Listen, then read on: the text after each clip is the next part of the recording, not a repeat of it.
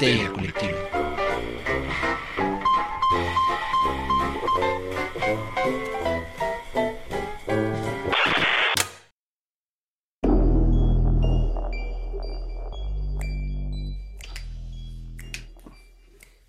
Esto es Histeria Colectiva, el programa donde Fernando Santamaría, el Dr. Abraham y Ricardo Medina se sientan alrededor del círculo de invocación para abrir la caja de Pandora y volarse la tapa de los sesos platicando sobre ficción, magia, ocultismo, casos supernaturales, literatura y todo lo que tenga que ver con la cultura del horror. Buenos días, buenas tardes, buenas noches, donde sea que se encuentren, a la hora que estén escuchando esto, muchas, muchas gracias por hacer llegar todo el terror a sus oídos. A través de un delicioso ancho de banda, el que sea que tengan, Qué hermoso que donen un poco para la causa y para poder disfrutar de estos programas con nosotros, porque los hacemos con mucho cariño y mucho gusto. Cuídense mucho, quédense en casa, lávense las garritas, los buenos monstruos se lavan sus garritas y los buenos troles se lavan entre los dedos de los pies. Eh, yo soy Fernando Santa María y les doy la bienvenida al piso 666 de Evil Inc. Corporación Maldito. Si son trabajadores esenciales, muchas, muchas gracias por mantener el mundo girando en esta época invernal que está de locos. A veces hace calor, a veces hace frío. Bueno, en época invernal siempre en el frío hace un chingo de frío y en el calor es termonuclear. Ah, bienvenido a México DF. Tenemos un clima paradisiaco, Hermoso. pero a veces hace un chingo de calor. Entonces, eh, antes de pasar al gran tema que nos atañe hoy, quiero presentar a la mesa que me acompaña, deliciosa, Mesa, hermosa. Mesa. Mesa que más aplauda. Mesa que más aplauda. Le mando, le mando, le mando a la niña. Le Qué mando. horrible No voy a canción. permitir, no voy a permitir que en este episodio se hagan esos chistes. Basta, por favor. Uy, voy a respeto. hacer- no me hubieras dicho. Le paso, le paso, le paso al hobbit. Pero a mi derecha. A mi derecha, a su izquierda. Doctor ¿cómo está? Estoy muy bien, gracias. Aquí feliz porque hoy sí este programa se debería subtitular Nerds enfurecidos defendiendo su nerditud hasta la pared enfrente. O sea, pocas cosas me levantan la moral, me hacen que sangre por los oídos pensando, ¿Sangras? sí, Ah, bueno. de vez en cuando. No con regularidad. Dependiendo el día. Ajá, No. pero nos contabas de tu ñoñería. Ah, sí, pocas cosas le me levantan y me hacen hervir la sangre más que el tema de hoy. Así que prepárense porque habrá anécdotas, habrá situaciones embarazosas y habrá quejas que solo un nerd puede contar. ¿Nos está amenazando, doctor? ¿Acaso? Oh, sí, prepárense. Me voy a subir en mi cajoncito de jabón y voy a comenzar a decirles todo lo que amo y odio de Peter Jackson. Anciano le grita a Nube. Muy ¿De bien. Peter ¿Estás hablando de Peter Jackson, no de Oh. Tolkien? No, bueno, es que vamos a tener que hablar del señor Jackson porque Sí. me imagino que por ahí va a brincar la tangente. Y esa voz tan aguardientosa y rasposa es Ricardo Medina. Ricardo, ¿cómo estás? Alas, ¿cómo están? Muy emocionado, muy emocionado. Este es mi programa, este, este es mi episodio. Yo estoy feliz, yo estoy muy contento. Y ya no estoy enfermo, por lo tanto ya puedo beber y brindar con todos ustedes. Y Ah, por el feliz año nuevo. También por Feliz, el feliz año, nuevo, eh, feliz Navidad, feliz Hanukkah, lo que sea que celebren, como sea que celebren, ojalá hayan pasado esta temporada con sus seres queridos. Y este, y si no, pues ojalá hayan podido tenerlos de alguna manera cerca. Entonces, este, pues aquí también somos una gran familia, entonces también les mandamos felicitaciones hasta sus aquelarres, sus covachas, sus cochineros, sus casitas, sus eh, cuevas de hobbit en la comarca adornadas con mucha comida que se comen los enanos. No es cueva, es agujero de hobbit. Un agujero en el suelo. Y Como co- verán, no es comenzam- mi programa. Comenzamos con los nerds molestos. o sea. Entonces creo que ya sería demasiado como abrir la caja de Pandora, pero igual la vamos a abrir porque ya sabemos de qué vamos a hablar. Doctor, ¿qué hay hoy en la caja de Pandora? It's a mountain troll. Vamos a hablar del gran, el único, el inigualable, el maestro de maestros, el padre de la fantasía, Y de todos ustedes también, hijos de la chingada. Que no, les, que no se les olvide. Tranquilo. güey, el señor tranquilo. Tolkien, el único que tiene estatuas en las bibliotecas de Inglaterra. Ay, güey. Es que sí, eh, gran estudioso de la lengua inglesa. No, sí, fue, el fue de los principales contribuidores al diccionario oficial. Un gran Entonces, filólogo. por eso tienen estatuas de él. No voy a decir que por lo otro no se merece una estatua, solo que es muy común que haya estatuas, bustos de él en las bibliotecas. Madre mía, necesito prestar más atención en Inglaterra.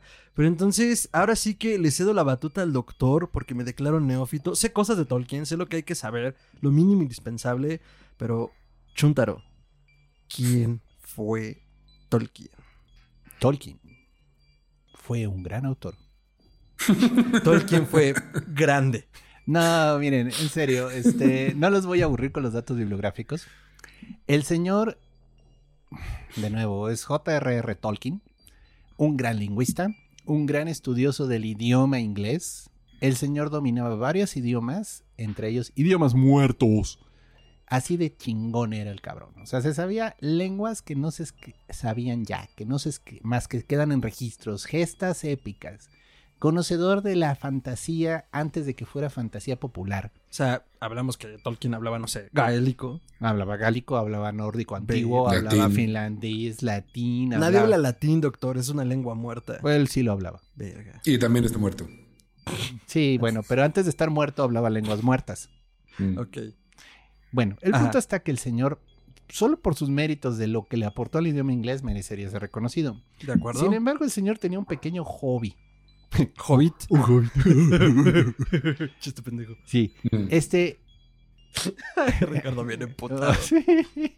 No, está bien, está bien. Ahora sabes lo que siento. Me gustó, pero me reí por dentro. Sí, claro, y lloro un poco. Este, no, el señor Tolkien tenía un hobby y era, este, le encantaba inventar en su cabeza mundos de fantasía. Él trata de hacer esta historia épica que integraba todas las leyendas antiguas, los mitos antiguos, la creación. Vaya, era un nerd. Sí. Básicamente. Básicamente, porque. Pero era, era un nerd antes de que ser nerd fuera una palabra, fuera un adjetivo. Él es el abuelo de todo. Estoy de acuerdo, porque justo antes de entrar al aire y antes de que llegaras, platicábamos Ricardo y yo un poco como la línea temporal de la ficción y la fantasía.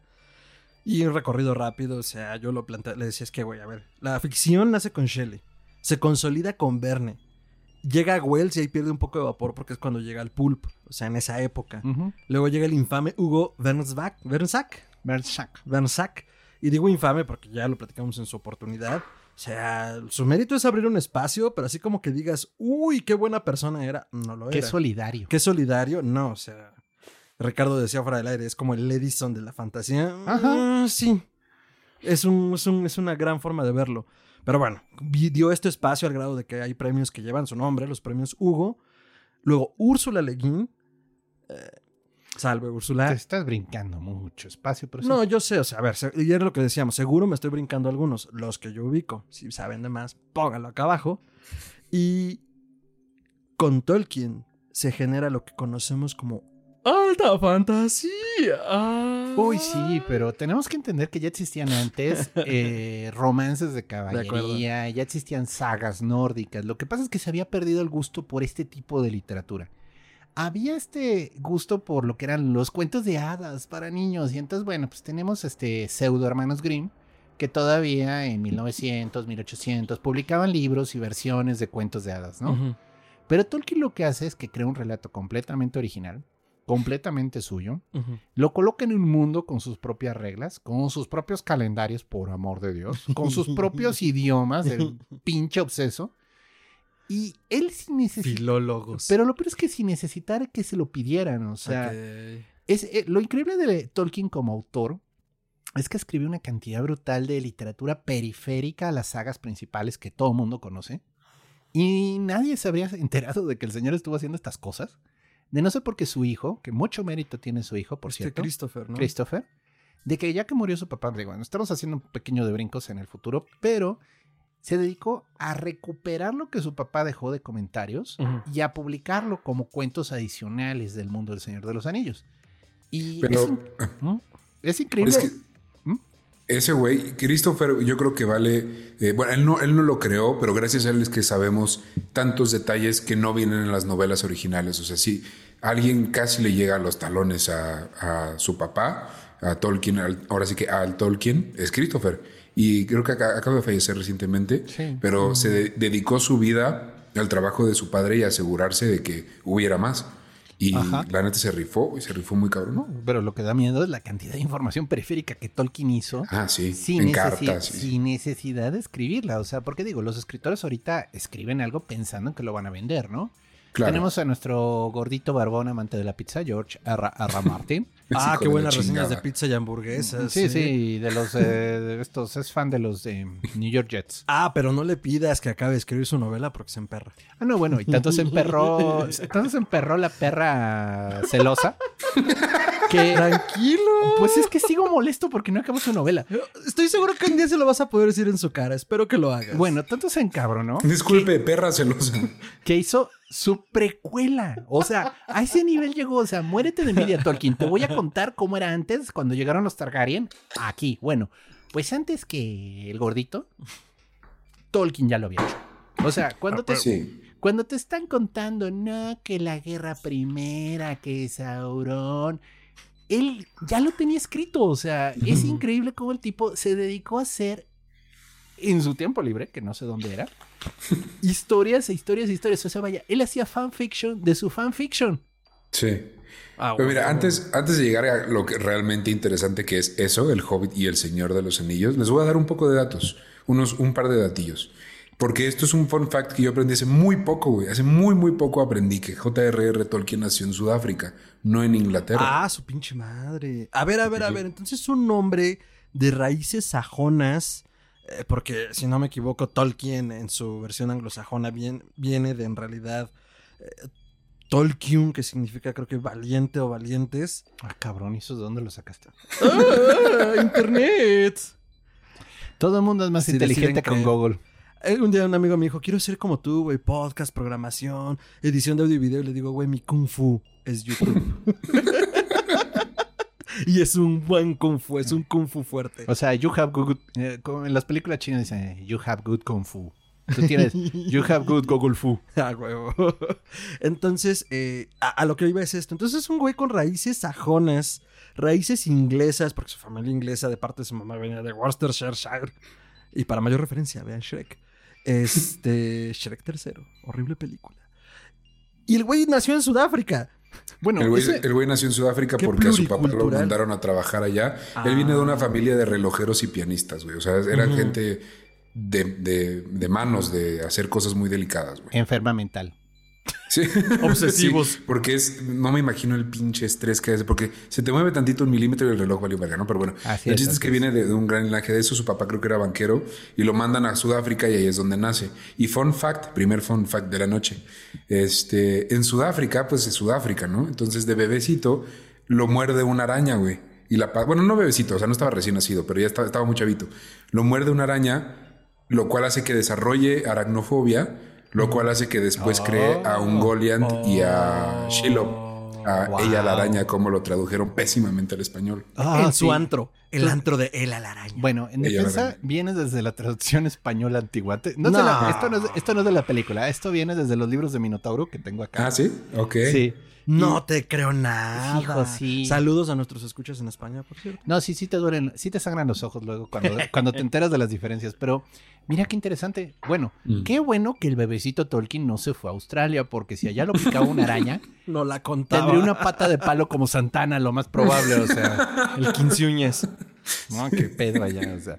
Pero bueno, Sí. Pues mira, Y- el hecho de que viajó a una tierra distante podría hablar un poco de este amor por terrenos así completamente ficticios, ¿no? O sea, Sí. viajó una distancia brutal, o sea, para un inglés promedio. No, y no solo viajó, o sea, nació allí. Nació allá y luego viaja allá, a se regresan a Inglaterra y este el güey se dedica, pues, nerd al final del día a estudiar y a estudiar y a fucking estudiar. Eh, se gradúa de, de la Universidad de eh, no es este, Birmingham. Birmingham, creo que es de Birmingham. X. El chiste es que acaba la universidad y está ya la Primera Guerra Mundial, güey. ¿Y a quién crees que mandan al batallón primero? Chingas a tu madre, güey, ponte en el rifle. Pues esa apellida Tolkien. ¡Tolkien a la trinchera! Sí, no, güey, y aparte fue. la primera, güey. Sí, Sí, güey. En, la en la segunda fue, me encanta, güey. En la segunda fue de los que este, eh, interceptan códigos secretos y los eh, descifran. Sí, desencriptador. Desencriptador. Se dedicaba Sí. a desencriptar este, mensajes secretos. Suena, que, suena algo que haría el obseso de Tolkien. No, y a huevo, o sea, seguro. ¿Quiénes van a hacer eso? Los obsesos filólogos. Saludos a nuestros amigos filólogos. Pues Sí. no estaba tan mal, o sea, es buena posición para el tema de los códigos. Sí. Por- porque los Y lenguajes al algo- final tienen estructuras, o sea, aunque sean números. Hay algo que me, siempre me ha llamado mucho la atención y que, que mucha gente dice, que él nunca admitió abiertamente, obviamente, pero ni Christopher tampoco, pero que el Señor de los Anillos viene básicamente de la Segunda Guerra Mundial, los orcos son los nazis, que digo, bueno, lo hemos visto ya mucho en otras ficciones, yo no sé, porque también hay mucha gente que le atribuye eh, temas eh, muy, muy cristianos, él era muy cristiano, entonces dice, no, Pues es, es que era amigo viene- de Lewis también. Bueno, pero es que, Lu- o sea, es que yo ya me iba a esas. O sea, si quieres oír eh, ficción cristiana asquerosa, es Narnia. Y asquerosa. Asquerosa ese pinche león, o sea, bueno. Oye, Soy Jesucristo y rujo. C.S. Lewis que lo único bueno que hizo en su vida fue mandar el Hobbit a un, a un publicista para que neta sí saliera, porque Tolkien Ah, nomás no se desearía. Pues sí. Pero el punto de decir esto es lo interesante. Este, yo sí creo que hay una influencia del temor propagandístico nazi. Obvio. Porque, eh, miren, independientemente de que los orcos sean los nazis, eso ya no lo voy a dar. Pero lo que sí tenía mucho, y esto viene sobre todo en el primer libro, es esta paranoia de es que no sabes quién es agente de la sombra. O sea, no sabes quién trabaja para. ¿Quién es policía secreta? Sí, no? y esto sí lo tenían mucho los ingleses. Porque había muchos simpatizantes eh, del fascismo y del nazismo En es- Inglaterra. en Inglaterra. Entonces tú no sabías si tu vecino, el señor Heinz, soy perfectamente inglés. Ay, knock, knock, knock. Sí, sí, o sea. bueno, Cosme Fulanito, vaya. El señor I am British. Sí, I am British tú. bueno, esto ya parece Monty Python, pero bueno. Sí, el señor Cosme Fulanito era un agente nazi, claro. o sea, que estaba mandando señales así de tit, tit, tit, de lejos para avisar cuando entrar, ¿no? No, claro, Y digo, a lo mejor me voy a ir muy lejos ahorita, pero lo retrata Capitán América, el primer vengador este carnal que se le escuela en la base y como, güey, ¿cómo putas llegó un agente nazi a, A los lo más cuarteles secreto de los secretos. secretos? de los- sí. Oh, sí. Ese era como el temor. Sí, entonces todo ese sí. miedo de es que no debes saber que tienes el anillo. O sea, no debes de decirle a nadie que tienes el anillo. No sueltes el anillo. Cuida tu anillo, Frodo. Cuida tu anillo. Entendí esa referencia. Cuida tu anillo, Frodo, porque Sauron no perdona. Mira, Sam, Gollum, Sauron, este, No, Bean. Les tengo otro, otro, Oh, otro chisme, fun chisme fact en cachetón. los nombres, pero ya Vale, vale. eso. Bueno, sí, pero es que Sauron es el señor de los anillos. Es el Es dueño de, correcto. es el dueño Es- de todos los anillos. De las pocas franquicias que Es el, título hace referencia al villano, no al héroe. No se llama Frodo Es o cierto. Gandalf y su comunidad Sí. fantástica. Bueno, No, pero regresemos un poquito, pedaleemos regresemos un poquito. Sí. El primer libro que publica Tolkien y con el cual se gana reconocimiento y el aprecio de todos es un hermoso libro para niños que se llama El, El Hobbit. Hobbit. No, no, no. Voy a ¿No? corregirlo ahí, perdón, doctor. A ver, corrígeme, corrígeme. Lo, lo primero que él hace publicando es la primera traducción de Beowulf, el poema de este héroe. No mames, eso, eso es trabajo literario. sí, o güey, sea, hasta académico. Ah, bueno, Está pues, bien. O sea, y luego él saca una reflexión acerca del libro y luego sí el Hobbit. o sea, pues, No, no, no, pero to- de su producción de su literaria. producción, de su cabezota. déjenme o sea, déjenme así crecer se- la planta se- de se- mi virginidad solito. Se, se abrió la cabeza y se sacó del coco el hobbit. Si hubiera sido gringo, se lo habría sacado del culo. Sí, efectivamente, estamos siendo más decentes. No, bueno, sí, o sea, y todos los ingleses que estudian la lengua británica hacen referencias a Beowulf, o sea, Sí. Beowulf es como el poema épico que toda persona que estudia literatura inglesa tiene que estudiar. Un poco como el del Caballero Verde, ¿no? Entonces, bueno, es que Beowulf es un poquito previo, entonces es como el primer protopoema Pero esa épico. idea como, date grasa, sí, sí. mátate. Sí, de eso hablan todos. Entonces, es como tu tesis de doctorado. O sea, ay, sí, voy a hablar de las aplicaciones marxistas de las comunas hippies. Sí, tú y otros 500 güeyes. Sí, claro, gracias. No, bueno, Tolkien era brillante. Entonces, probablemente su tesis sobre Beowulf es brillante. Pero el punto es, la primera historia que él publica, completamente original, basada en su propio mundo, creado en sus ficciones, es La Tierra Media. El Hobbit. Súper. La cual es muy interesante porque digo, ya después tuvimos la eh, epopeya épica de Salvemos al Mundo Todos, que se volvió el Señor de los Anillos. Sin embargo, es interesante porque pues desde el inicio te está contando una historia muy light. O sea, la verdad, el Señor de los... eh, el Hobbit es tranquila. Sí. Son este, es este Hobbit que, pues digo, súper simpático, que tiene su casita, su agujero Hobbit. Y de repente le caen de la nada unos enanos de este, gandallas. Y él como es tan formal no sabe cómo correrlos, ¿no? O sea, como de... Es un poco como Ned Flanders, ¿no? Te voy a servir cerveza, pero con mucha espuma. A ver si neta, entiendes el yo- mensaje. Aquí me van a caer todos los fans enojados. Tal vez el doctor es uno de ellos y me lo vaya a recriminar. A mí me gustó mucho, nada más de esa escena, de esa secuencia que llegan los enanos y este güey no sabe cómo correrlos. La película del Hobbit y el Hobbit es hecho por Martin Freeman, creo que se llama. Me gustó mucho, güey. Su actuación sí me da esas vibras que en el libro te intenta transmitir Tolkien de desesperación, pero no puede ser mal educado porque los hobbits tienen que ser muy educados, sobre todo con sus huéspedes, Invitados, con sus este, invitados. Entonces es como, "Ay, pero los quiero correr, pero no. Me gustó mucho. No, y es un. O sea, pero es que de nuevo, te oyes la cantidad de comida que tenía el estúpido hobbit en su alacena y dices, güey, vivía solo. ¿Cómo podía tener tanta comida? Porque los enanos no se quedaron con las ganas. O sea, ¿Cómo comieron. no se le echaba a perder, güey? Yo tengo una lechuga en el refri una semana y ya está negra. Porque Bueno. solo tragas carne, güey, nada verde.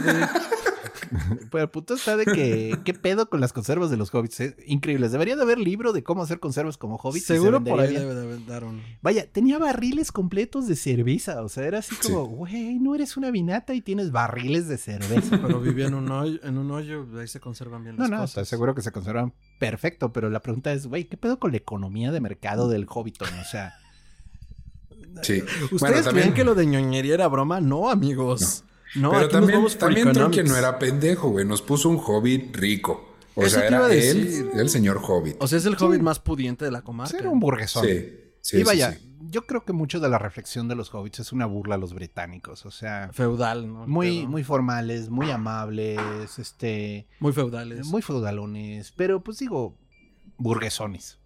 Y entonces le llegan estos enanos y se va en una pati aventura que bueno, se pone muy divertida. Hay un dragón de por medio, hay elfos montando arañas. Sí. Y bueno, y por algún motivo Peter Jackson decidió hacer tres películas de algo que solo ocupaba una y media, lo mucho. Se emocionó, doctor. Pero ahí, ahí sí les voy a dar, les voy a dar fun facts de qué pasó con esa cosa. Cuando empieza el proyecto, lo empieza Guillermo del Toro con eh, Peter Jackson. San Guillermo del Toro, bendito entre los benditos. Ruega por nosotros. ¿Por dónde? Y al final, eh, les el estudio les pone tantas trabas y lo retrasa tanto el proyecto. No, eso cuando pasa. Siempre. Eh, pero, pues, o sea. Fue cuando hizo Pacific Rim, ¿no? Sí, se- Guillermo del Toro les dice, oigan, ya los esperé más de un año, no mamen, tengo otros proyectos que hacer, bye. Y le dijo a Peter Jackson, bro, y el plan original que iban a hacer era que iba a ser Guillermo del Toro fucking style la primera, y iba a ser la historia del Hobbit, el libro. Y luego las otras dos iban a ser cómo cambió el- la Tierra Media de lo que envisionó Guillermo del Toro a lo que presenta Peter Jackson en El Señor de los Anillos. Suena extraño, no sé si hubiera salido bien, pero es interesante. Pero luego, como se sale Guillermo del Toro, agarra a Peter Jackson y dice: Pues voy a hacer yo mi desmadre, güey, así como lo tengo yo. Y Mira, me habría gustado más. No sé si habría salido mejor, pero me habría gustado más que lo que hicieron. Sí, la Iba verdad a es ser un mundo muy diferente el de Guillermo del Toro y te iban a explicar cómo transiciona a lo que vemos en El Señor de los Anillos. Se me hace muy interesante. Sí, claro. Ah, bueno, de cualquier forma. Eh, vamos a tocar periféricamente las películas. No es una reseña de las películas, Eh, pero sí, no. obviamente los libros fueron la inspiración para las películas, entonces tenemos que hacer de repente alguna comparación obligatoria. Sí. Y bueno, este cosas que quedaron bien en la película, en mi opinión, la canción de Over the Mountain está Sí, buena, buena, le salió muy chida. Los enanos me gustaron, salvo el enano más sexy de toda la historia. Thorin, güey, está, está yo, o sea, mi heterosexualidad peligra si mencionas a Thorin Oakenshield. O sea, porque con esa imagen, What the fuck, o sea, bueno, yo sé que son una raza noble, que, pero, güey, los hijos de Durin. nadie nunca dijo que eran guapos. Debe ser difícil ser guapo bajo tantas piedras, pero ese carnal lo logró. Qué pedo, o sea, pero de veras lo hicieron y rompieron el molde, pero bueno, regresa. es que todo, Mi esto- mamá vino al programa. hay toda una razón por la cual este, los enanos pertenecen a otra raza, pero esa es toda una historia bien ñoña del Silmarillion. Ay, güey, qué asco, ¿por qué haces eso? Ajá. Perdón, perdón. Era Ese eso, es- era eso o salpicar en la o pantalla. escupir el micrófono ya no iba a servir, güey. Exacto. Es que ya tuvieron reír. una SMR de Ricardo chupando Cuba de su mano. Nos decía de Silmarillion, doctor. Bueno, ok, pero el No, Silmarillion... el Hobbit. está- No, no, pero algo decías. Tiempo. Ok, bueno, de nuevo, estos somos ñoños nerdos molestos. El punto es, este, ya cuando Tolkien murió, me parece, Ajá. se publica el Silmarillion. Si recuerdo bien. El Sí. Silmarillion es como la del Antiguo Testamento, siendo el Señor de los Anillos el Nuevo Testamento, vamos a compararlo así. Es la historia de las primeras eras, de cómo se crearon a las especies, cómo se habitó la Tierra Media, cómo surgieron los elfos, la, la raza más sabia de todos. Pinche Galadriel echándose porras ellas solas, es así como, güey. Sí, güey. Así, la raza más sabia, bella y eterna de todas. ¿Cómo, cómo Luego, se llama sí, el papá de Legolas? Ay, Tra- la, Thranduil. la, la reina, Thranduil. Güey, le hacía competencia a Galadriel. o Pero sea, bien no cabrón, manches, o sea, qué chido les quedó Pero está, todo, está Sí. todo sexy, güey. Está muy sexy también. sexy y en perra, güey. Sí, y era una Nadie perra. me merece. Yo quiero el corazón de la montaña, dame la Y su, güey, si no, y no su te caballo ayudo. era un reno. ¿Quién dice, ay, tengo un bosque que estaría bien vergas? Pues un Mira, reno. Mira, Rum, está la rum, capibara, está el oso, está el koala, pero ese reno, güey, está bien. el reno lo agarras por los manubrios, mira. run, run, run, así como moto. Ok, perdón, es que tenía que hacerlo porque justo en las películas está en perra ese güey. Bueno, sí, Güey, o sea, hay una escena, perdón que lo haga, pero lo tengo que hacer. El reno cuernea un chingo de orcos, los trae colgando, güey, y Thranduil les corta la cabeza a todos un sablazo. Esa escena está muy chingona, perdón, pero está muy vergas. Tiene, tiene sus momentos. Sí, pero Sí. de nuevo, no mamen, o sea. Pero no se pase de verga. O sea, digo, sí está ese, o sea, vaya, Tolkien narra la batalla, pero no en ese nivel de detalle. Sí, no, no, sí, no. Sí es así como, güey. Deja que el cine te lo cuente. alguien hizo, alguien de veras eh, se masturbó pensando en esta pelea, o sea. Y no fui yo, dice el doctor. No, no, ya no. Bueno, yo me masturbé viéndola. ¿De qué? ¿De qué? ¿De qué hablamos? ¿De qué? Pero bueno, del eh, Hobbit. No Entonces somos, el Hobbit. no somos el podcast de masturbaciones, por favor. el Hobbit. Dijimos que éramos nerdos enfurecidos. Vamos a tener que defender el argumento. Ay, no. Pero bueno, el punto es, este, el, el error de Bilbo fue pedir una aventura, porque literalmente el universo le contestó. Sí, a huevo. O sea, Gandalf antes de eso, como que, o sea, ¿por qué necesitaba al Hobbit? ¿Por qué fue por un Hobbit? Digo, porque, ah, necesitan un ladrón. Sirian McKillen, ¿eres tú? Sí.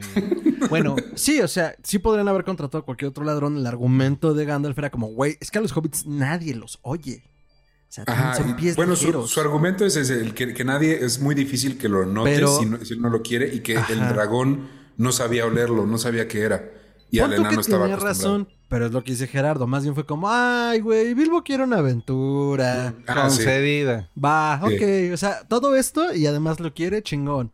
Va. Date grasa, güey. Bueno, y entonces tenemos toda la diversión que envolvió el Hobbit, que es una historia corta, ¿eh?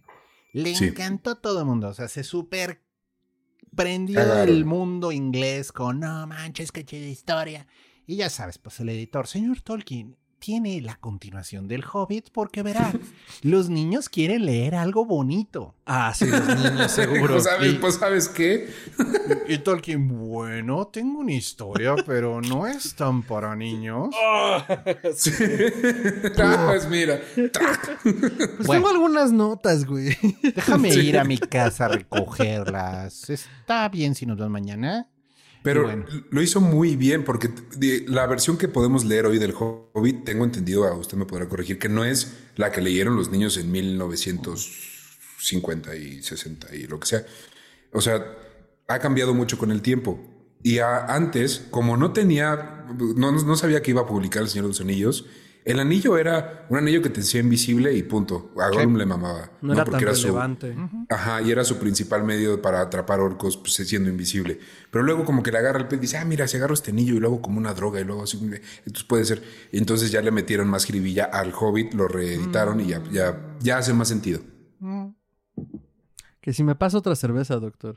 Ay, güey, yo aquí bien inspirado. No, no, te estamos oyendo, pero discretamente le hago así la, la señal universal de pásame otra chela. Ah. Y, me- y se le enseña y me dice, ajá, sí, Sí, buena idea, yo también. chingón, güey. Antes no te dijo, es mía, ¿no? es que Pero- no se la sabe. Pero bueno, Ajá. el punto es, Ajá. eh, fun fact del Señor de los Anillos. Este era originalmente solo un libro.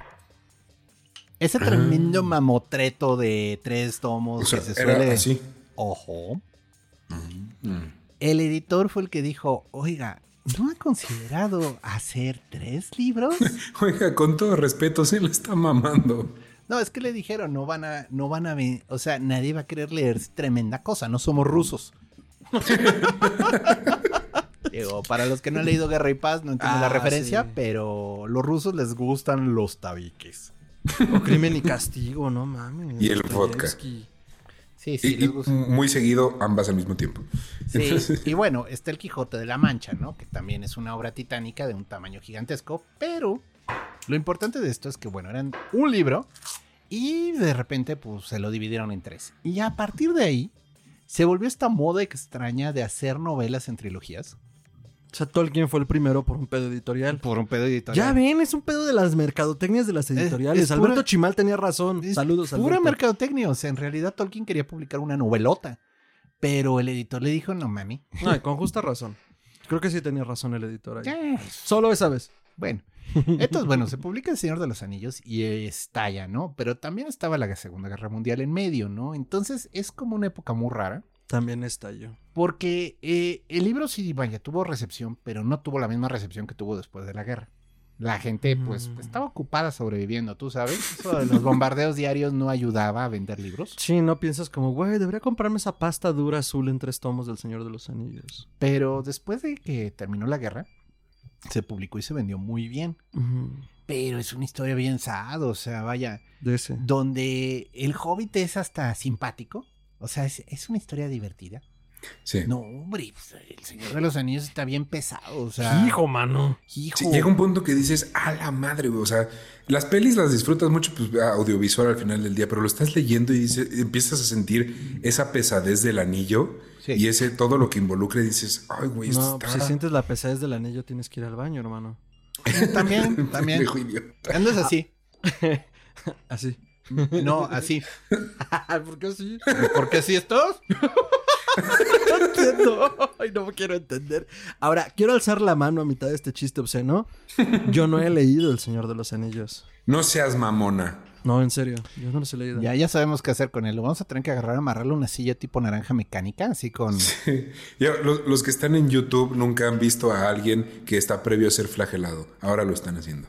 En este momento. Bueno, comentarios para aquellos que nunca han leído El Señor de los Anillos, sin sonar este despectivo ni grosero. Igual va a sonar así. No han leído nada hasta que no lean El Señor de los Anillos. Sí. O sea, Ah, ay, es sí que me- no, sí ya, yo ya leí güey. el... No, no, no vale. No cuenta. Es como no graduarte de prepa y tomar un diplomado. No cuenta.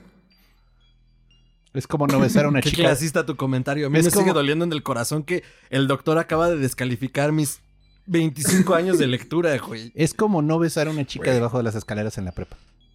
No, eso no pasa. O un Uf. chico, depende. Un chico, sí. Pues sí, O los dos quien, al mismo tiempo.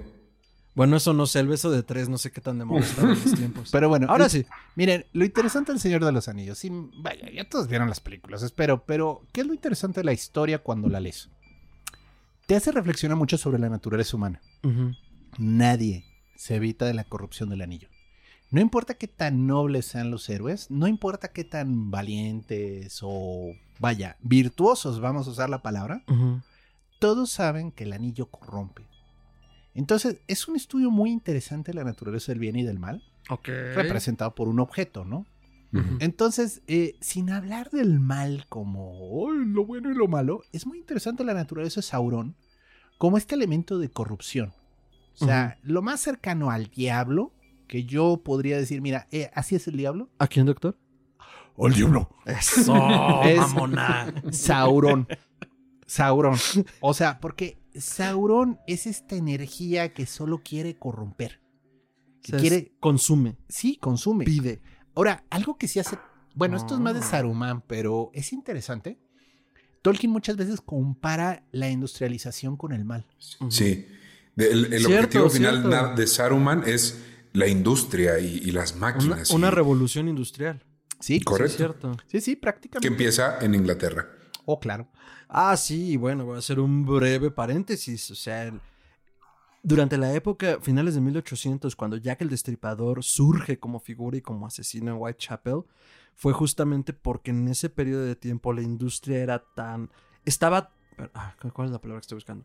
La industria estaba tan activa y era tanto lo que se producía y era tanta la contaminación que la niebla que aprovechó Jack el Destripador para cometer sus crímenes en Whitechapel fue producto de eso. O sea, era una niebla tóxica. Hubo Era gente que murió por la pura Sí, niebla. Era una niebla tan espesa que podías cortarla. O sea, literalmente era peligroso abrir las ventanas en la, en la noche. Entonces, ese problema le- le- lo tuvo Londres mucho tiempo y muchas ciudades. O sea, Nueva York también tuvo, cuando en el proceso de industrialización, cuando surgen las megaindustrias, trenes, electricidad, bancos, construcción.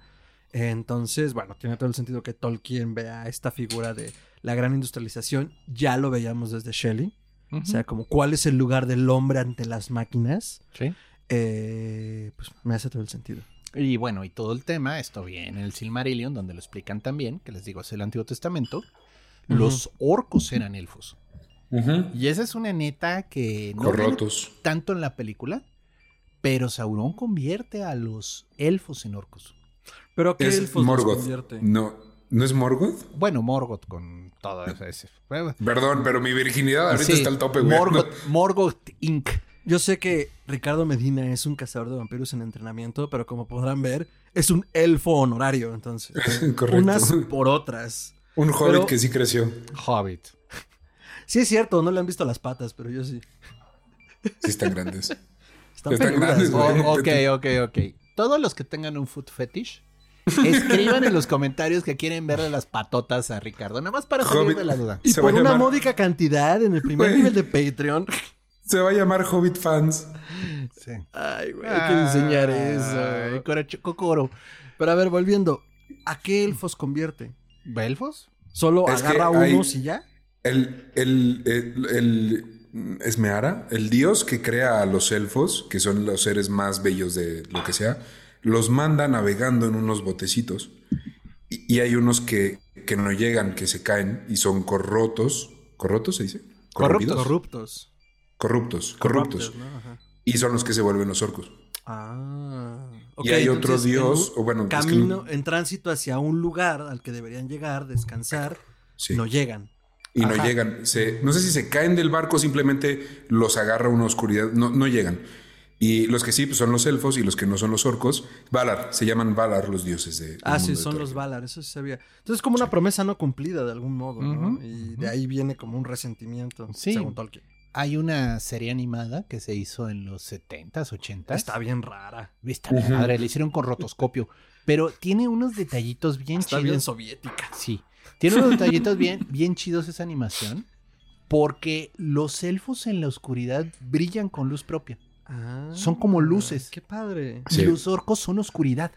Sí. Solo son como estas sombras así de siluetas humanoides corriendo en medio de pues, la animación con celuloide. Y mana en la oscuridad. Pero Sí. cuando lo ves así, Wow. entiendes por qué los orcos odian a los elfos con odio jarocho.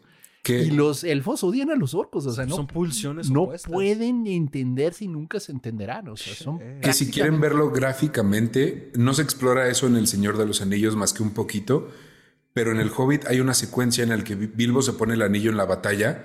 Los orcos son oscuridad y los elfos que están en la batalla son pura luz. Su figura es, es- luz, güey. Y se, se retrata eso que está diciendo el doctor perfectamente. Se ve súper chido eso. Súper, eso me gusta. Digo, recuerdo haber visto algunos fragmentos, ni siquiera como pedazos completos. Voy a prestar atención a eso. Porque la animación es interesante, digo. Lee el pinche libro. Ah, ya Y ahorita como- voy a comprar los tres tomos. Ot- Otro fun fact, lo- la, la razón por la que al principio Gimli y Legolas no se llevan y en general los, elfos y los enanos no se llevan, son porque los hizo un dios. o sea, un dios hizo, eh, un, un Valar hizo a los elfos y estaba Y bien otro verga. Valar hizo a los enanos. Y Pero otro Valar dijo, ah, yo quiero crear a alguien y hace a los enanos y él dice, ¿tú qué, pendejo? Ah, pues qué, güey, yo quería crear, güey. Ah, pues me vale verga, güey. Los míos son los vergas. Ah, ¿Con pues permiso de quién, güey? Sí, lo hizo sin permiso. De hecho, Ah. los iba a destruir. Dice, bueno, si no quieren los destruyo. Y los pobres enanos así como... "Ah". No, no, güey, yo no ya pedí existo. nacer. Y ya, güey, pues, Como yo Ya con mis papás, yo no pedí nacer, güey. Ya tengo derecho. Ah, sí. Sí, nacido, sí, sí, güey. Total. No, Sí. es interesante. O sea, sí hay una rivalidad Sí. ahí interesante. Y bueno, en general la reflexión del Señor de los Anillos es todo este tema de la luz contra la oscuridad. Y cómo la humanidad es esta especie que vive en medio. O sea, es una especie de gris raro. Porque no es la luz de los elfos, sino es la oscuridad de los orcos. Tienen este potencial tremendo de poder ser luz. Ajá. pero también pueden ser oscuridad. O sea, y hay una discusión muy divertida del Ron con Gandalf. Digo, ya sé, perdón, estoy siendo bien ñoño.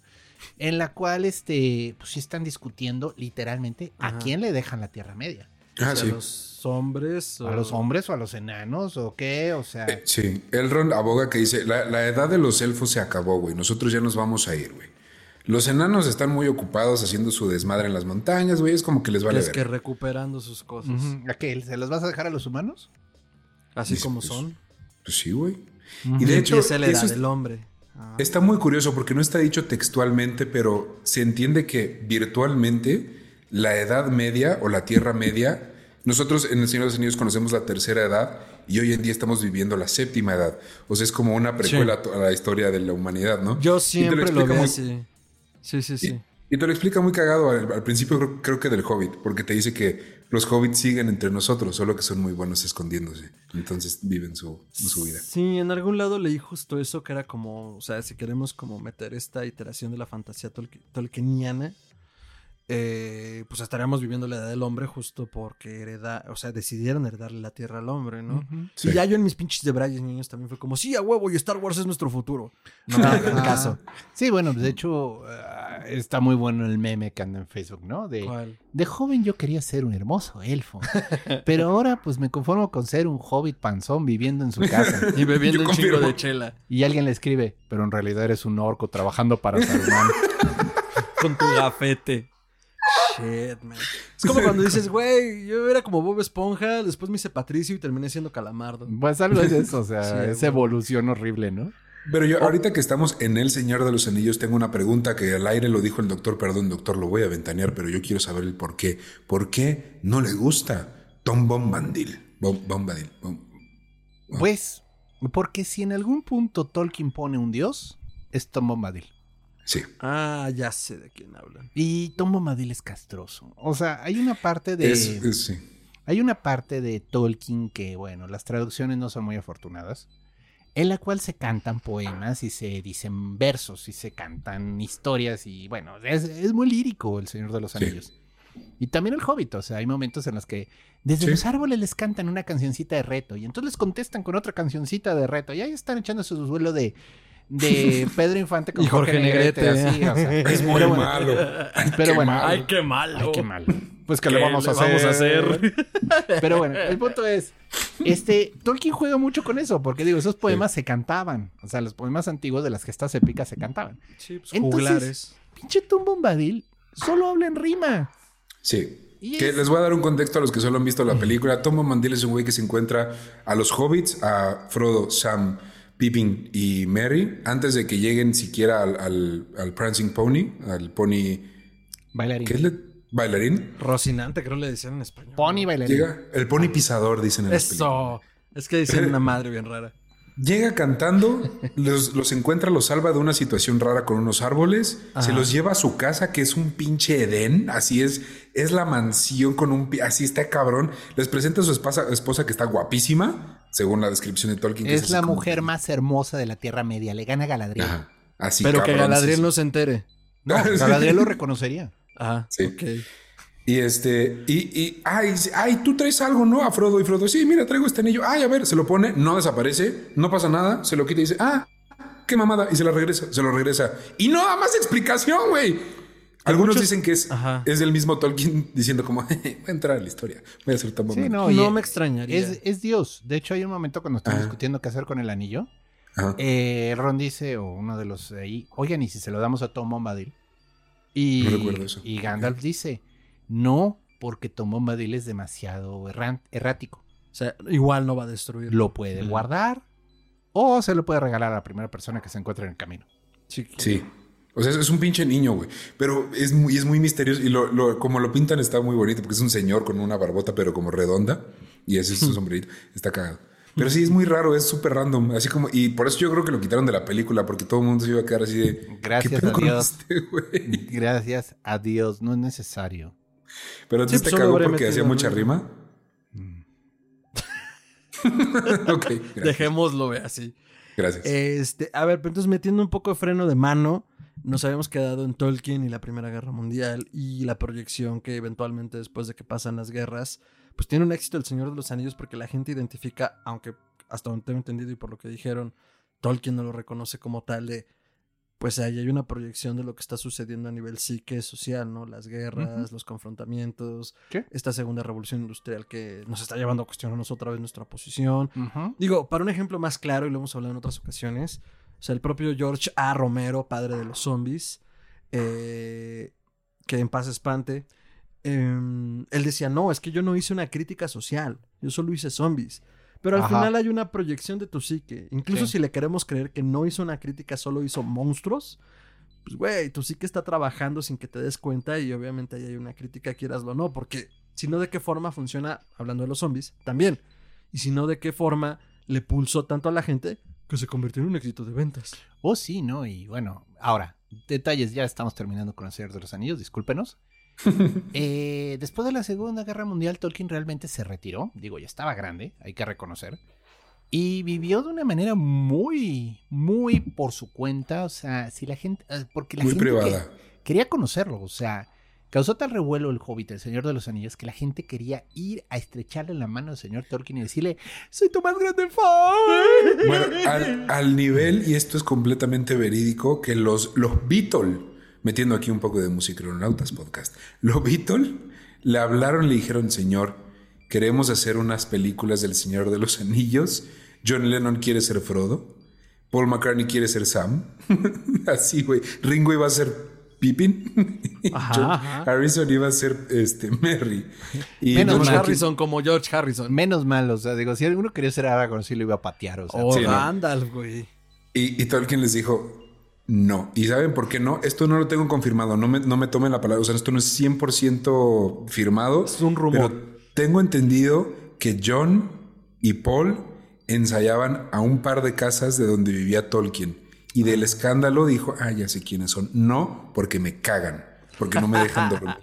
Sí, suena, suena a Tolkien, porque Tolkien en serio no te contestaba, eh, era muy recluso, nadie sabía dónde vivía, o sea, trataba de mantener la privacidad bastante. Tenías que tener el dinero de los Beatles para poder este, saber dónde vivía. No, pues bien por él, la neta. No, sí, bien por él, era su onda. Ahora, fun fact eh, que, bueno, algunos ya lo han de saber, pero quizás algunos no. Este, Christopher Lee, el increíble, el hombre, el mito, la leyenda, The Wicker Man. Drácula en más de una encarnación, este, él era muy amigo de Tolkien. Sí. Y de hecho, este, se sabía, Sí, se nota que se toleraban. Se nota que son el mismo sí. viejito huraño. se sabía El Señor de los Anillos de memoria. Lo leía una vez al año desde que salió por el resto de su vida. Quítate, Crowley. Sí, había una fecha en la que lo leía, pero casi lo declamaba, o sea, se lo sabía de memoria el pinche libro. Al punto que. Tolkien en algún momento le dijo, güey, si alguna vez hacen un Gandalf, tú debes ser Gandalf. Y él quería ser Gandalf hasta que Peter Jackson le dijo, no, güey, tú tienes que Güey, ser Saruman. Tú Y eres le el quedó- villano, cabrón. O sea, pero el le dolor, quedó... ay, el dolor de Lee, o sea, porque güey, el mismo Tolkien le dijo, tú debes ser Gandalf. Literalmente le pasó así el... Sí, o sea, ¿no? ya estaba hecho, güey. O sea, tengo No, la Saruman. bendición papal para ser santo y Ah, no se la di. Entonces, este, llegó a hacer la audición para Gandalf. Imagínate el Christopher Lee de Gandalf. Y el punto está de que, pues digo, se sabía las líneas de memoria el cabrón. O sea, ¿cómo- cómo-? ¿te imaginas a Peter Jackson? Oh, sí, Christopher Lee. Oh, este es su currículum, ¿verdad, señor Lee? Sí, creo que sé quién es. O sea, no necesita currículum, señor Lee. Sé quién es. De por sí creo que no necesitaría audicionar, pero ¿qué quiere? ¿Para qué quiere audicionar, señor Lee? ¿Qué papel quiere? Ah, porque digo, si quieres ser Galadriel, de algún modo lo arreglamos. seguro queda. Si quiere ser Frodo sin pedos. Sin pedo. Nos No. ponemos zancos todos. Sí. No, pues quiero ser Gandalf. Vaya. Güey, dígame- te salió. Ay, me, Sí. me viene. ay. Dígame, a ver, dígame, página 315, el diálogo de Gandalf cuando están tomando ya la eh, Gondor. Y entonces. Bom, bom, bom, bom, bom, bom. No, sí, me supongo que el pobre Peter Jackson dijo, necesito ir al baño, discúlpenme. Y se fue, ¿no? A- a- ahora sí que refrescar. Ay, Saruman. Pero Sí, el punto está que, miren, este es el eterno dilema de toda buena película. El villano siempre es más difícil de hacer. Por supuesto. Batman no es nada sin el guasón. No. O sea, si tienes un mal villano, la película vale pito. Sí, pues el héroe es risible y está jugando al loco. Y por eso la de Spider-Man de Electro no es buena. Uy, no, Tristemente- no me cites ese Electro. Tristemente es Electro no del ancho. o Y qué desperdicio de actor, porque No el actor era actor, muy bueno. Pero Es pues, eso, cuando- no, los- no lo vamos a spoilear, pero acaba de salir esa peli y mm, no voy a decir nada más. No voy a decir nada más. Sí, tiene está. poco tiempo. Tiene poco tiempo. Estamos Vamos a en la dejarlo ventana así. sin spoilers. Sí, sí, si pero no han va. ido a verlo, véanla. Háganse un favor. Sí. Bueno, pero el punto es, ya entonces Jackson pues tiene a Sir Ian McKellen, alias Magneto. ¿Qué digo? No es mal actor, o sea, la verdad me respeto. Perdón. No es mal actor, es No. un actorazo. Es Sir. Perdón, Es perdón. Sir. Christopher Lee Ah, bueno. Ian McKellen. O sea, sí, Sí, sí. pero estamos hablando del Olimpo. No, o no, estamos hablando de Godzilla contra Motra, o sea, sí, o sea, ya es, ni- ya es nivel kaiju, así, Sí, nivel de nunca, talento. nunca había escuchado una analogía tan certera. Tan precisa. O sea, es quién es mejor, o sea, el santo o Blue Demon. Pues estoy de acuerdo. Es o sea, irrelevante, estoy de pero- acuerdo, pero definitivamente Christopher Lee tenía mejor reparto como villano. O sea, su Drácula Sí. es muy bueno. No, mames, Eh, increíble. eh, tiene una, o sea, tenía mucha, mucho, ¿cómo decirlo? Mucho contraste, o sea. Sí. Sir McKellen ¿Qué? es, es bueno como Magneto, pero eh, es mejor Gandalf. Voy a dejarlo así, o sea. Sí. sí. Yo creo que él diría lo mismo. ¿eh? Es increíble voy a- como Gandalf. Voy a decir un fun fact este, de las películas. Que si no han visto la versión extendida no van a ubicar la escena, pero si sí, la escena en la que muere Saruman, él muere eh, ap- apuñalado por la espalda. Por Y Wormtongue. Peter, y Peter Jackson en- originalmente lo dirigió diciéndole, "Güey, te apuñalan y tú gritas. "Ah". Y, y- y Christopher Lee le dijo, a ver, papito, a ver, papito, de tú y de- entre los dos. ¿Tú alguna vez has apuñalado a alguien por la espalda? No. Mm. Mm. Te voy Pues a contar algo. Te voy a contar cómo es apuñalar a Bien, alguien. O sea, de hecho, viene en mi currículum, pero supongo que ya está esa parte, porque no viene en lo que hice actuando. Fui fuerza especial en la Segunda Guerra Mundial. Descendí en paracaídas a terreno controlado por nazis a, a matar nazis. En el más puro estilo Snake sólido, o sea, ¿Apuñalé nazis? muérete de envidia Snake sólido, o sea, qué pinche cajita de cartón, o sea, era Christopher Lee con su capa de Drácula escondiéndose en los árboles, o sea. Como podrán ver, esta es toda una fantasía de Gerardo Braham. Sí, bueno. sí. Pero el Pero punto era, está- era- y era un super espía. O sea, el güey sabe. Entonces le dijo, no, cuando te apuñalan por la espalda, bro, No puedes se te va. Y entonces actúa y, y es, y es las ve- tienen que ver El Señor de los Anillos versiones ex- extendidas. No, si no, no han visto cine. No han visto cine si no se han echado las 24 horas que dura del inicio de, la comunidad del anillo al final del retorno del rey. No dura yo solo 24 voy a decir algo de la versión extendida y se van a acordar de mí cuando la vean subtitulada al español, por supuesto. Cállate, viejo chocho. se van a acordar de mí. Bueno, el punto es, eh, la versión extendida 1, 2 y 3 de Señor de los Anillos es conocido como el Maratón de la Nerdez. si le añades el Hobbit 1, 2 y 3, ya es el Maratón de la Ñoñez. Ah, sí. Y Y, si ya te- las tengo versión extendida, güey. O sea, Oh, ya Dios. estoy así. La planta de mi virginidad está como esas dos. Algo así vas a decir. Y bueno, ver las 6 al hilo es Forever Alone. Sí, no, bueno, es como no tengo nada que hacer, no sé, cuatro días. Sí, pero bueno, excelentes películas. Christopher Lee, Sí. un gran actor. Sí. Y sí, efectivamente, su Saruman no tiene madre. Sí, O sea, sí, es, es, es Saruman, o sea, pobre de Christopher Lee. Supongo que sí, sí dijo Tolkien, perdóname. Lo hago por ti, lo hago porque queremos que esta película salga, pero seré Saruman. Y vaya que Y seré Saruman, god damn it. Seré el más malvado Saruman que ha visto el mundo. Y Sí. lo fue. Y lo fue. Y sí. y lo Satanás lo tenga a fuego lento, Sí, lo fue. No, un gran personaje, Christopher Lee, descendiente de Carlomagno, noble. Su casa, o sea, él era de una familia noble. Noble. A la James Bond, o sea, así como, oh sí, la casa Bond, pues así, la casa Lee. Que yo no sabía, güey, a lo mejor ustedes sí, pero me acabo de enterar que el, ya sé, qué teto, ya sé, el, el sable de luz de- del conde Dooku, personaje que interpreta Christopher Lee, es curveado porque el sable de su familia, noble, también es curveado. Sí, no, no me acordaba hasta ahorita que lo dijiste. Güey, sí, es cierto. es- qué gran fino detalle. No, y es todo donde braille el sable de luz del conde Dooku. Porque Sí. si sabes que es un sable que le permite unos juegos de movimiento que no se pueden hacer con las espadas duras y Sí. rectas de la... Es mucha muñeca. Lo Porque del además recordemos originalmente los sables de Star Wars. ¡Eh! Están basados en espadas mandobles de las cruzadas. En teoría eran pesadas. Ya luego cambian en las precuelas para que haya mucho más acrobacia. Pero aún así, las formas y técnicas de la esgrima parten de una técnica Sí, medieval. O sea, la teoría era que el conde Dooku era letal. O sea, Sí. pocos Jedi sabían pelear con sable de luz como Dooku. Sí, claro, a lo que iba es justo, si estamos pensando que son espadas mandobles y luego la de este cabrón era curva, Era un sable. Güey. era una técnica totalmente distinta. No, y la Y este- muñeca juega un... Y este, este güey mataba con una mano en la espalda, literal, güey. O sea, peleaba con una mano acá atrás y nomás así, güey. Los iba haciendo mierda así con Mira, una mano. eh, la mejor escena para entender esto.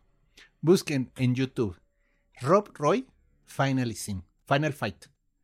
Es buena película en general, pero en la escena final es un duelo en la cual Tim Curry, si recuerdo bien, o sea, llega, llega el héroe con sus uh, maneulotas así de dos manos.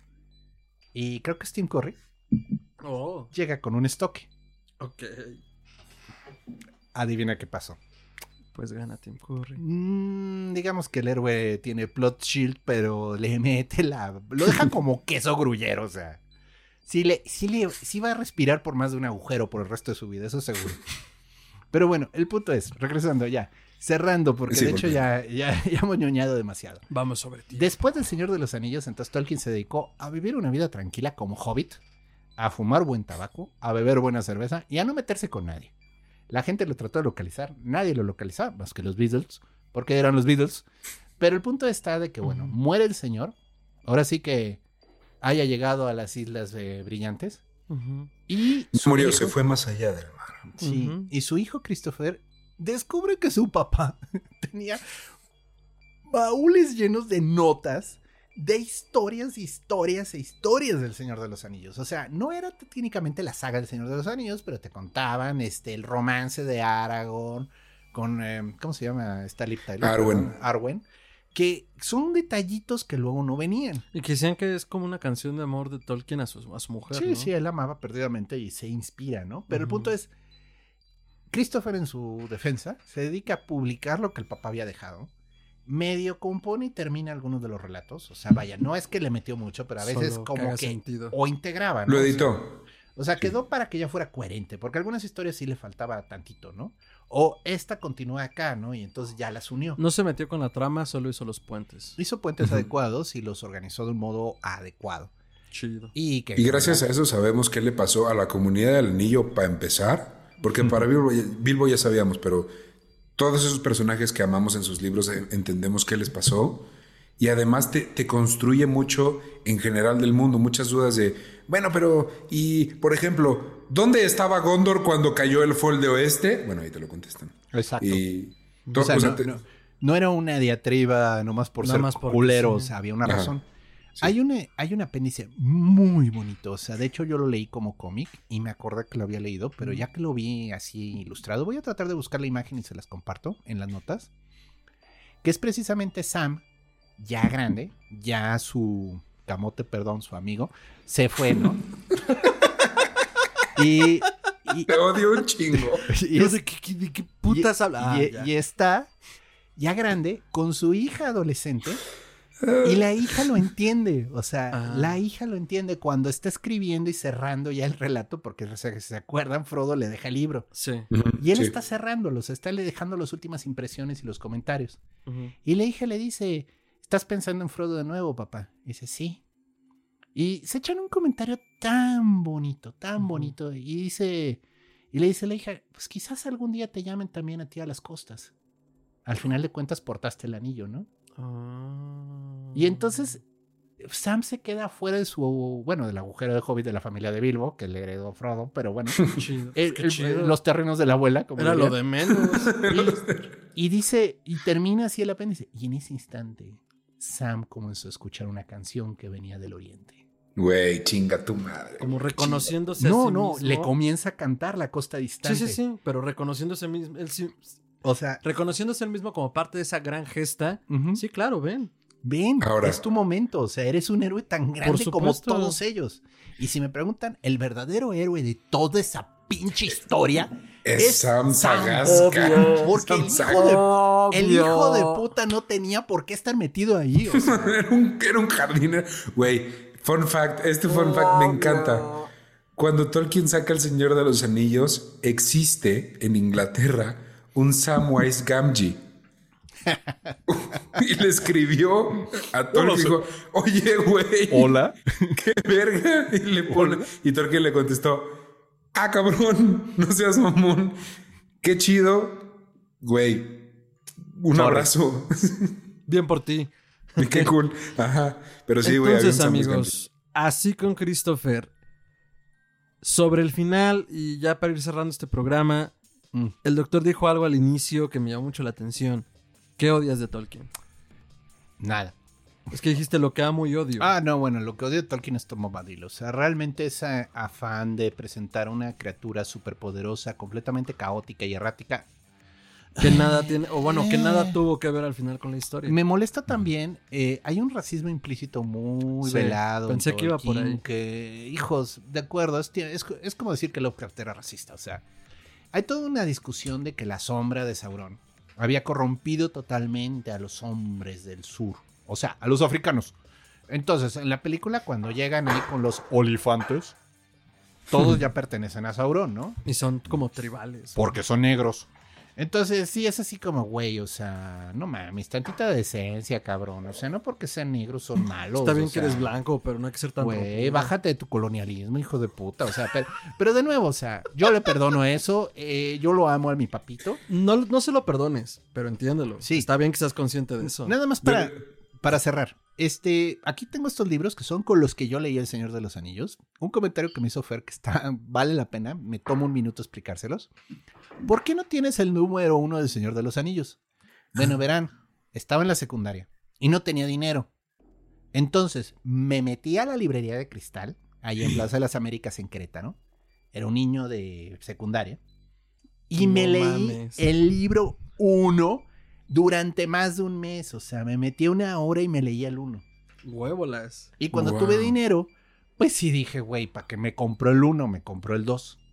¿Te pareció Claro. buena idea en ese Pues en ese entonces era, pues, usar los recursos de un modo inteligente, ¿no? Sí, de acuerdo. Pero pues sí, no tengo el uno por eso, pero es testimonio a mi pinche necedad que la leí a cuentagotas en una librería de cristal y no me corrieron los dependientes. Eso fue suerte. Mm, Pues yo creo que se han de haber visto buen pedo. Eh, comentarios finales, doctor. Y si son esos, pasamos con los de Ricardo. Esos son mis comentarios finales. Muchas gracias. Ricardo, Yo- comentarios A finales. mí sí, no me. Bueno, sí me caga, pero eh, sí lo noto. Se nota muchísimo también un poco, y hay que admitirlo, el sexismo que tenía Tolkien al no darle nombre a muchas de las mujeres que están involucradas en la historia, eh, al nunca darles una conversación real a las mujeres que, están en la historia.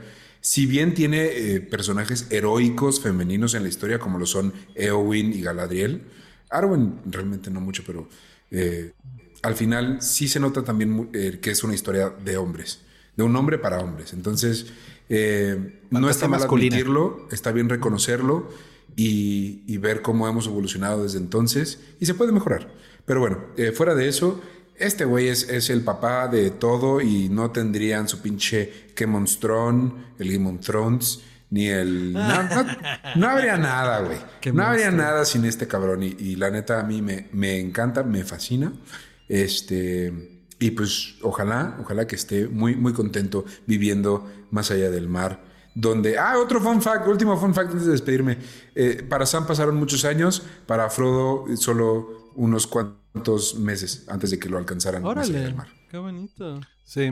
Y sigo quejándome de Vigo Mortensen cantando al final del retorno. Mm, mm, mm, mm, mm. Pudimos haber vivido sin esa cancioncita. Ok.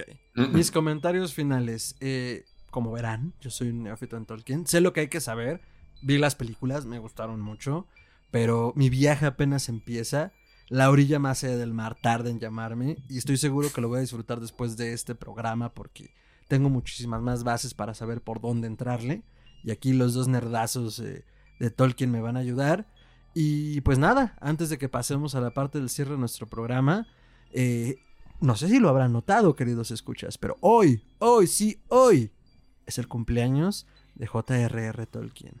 Entonces, así como nos invita la sociedad de Tolkien, vamos a hacer un brindis. Pueden hacerlo con nosotros o en el momento que ustedes lo consideren, con la bebida que tengan cerca. Simplemente vamos a brindar por el profesor. Por el profesor. El profesor. El profesor. Feliz cumpleaños Tolkien, donde quiera que estés. Eh, redes, doctor.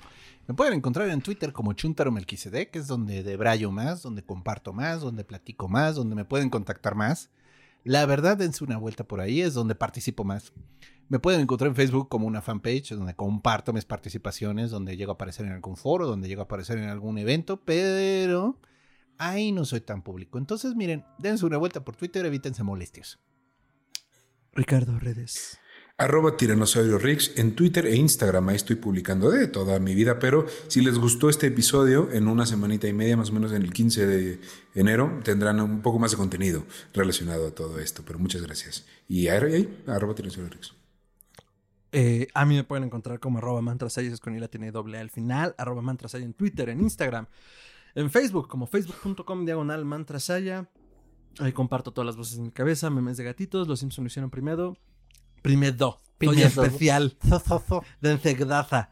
Y a Histeria Colectiva Podcast lo pueden seguir en todas sus redes como Histeria Colectiva Podcast, en todas las plataformas de podcasting, en Instagram, en Twitter, en Facebook, en YouTube, en Spotify y en la plataforma, eh, en la gran mayoría. Si no estamos en tu plataforma, avísanos o no nos has buscado bien.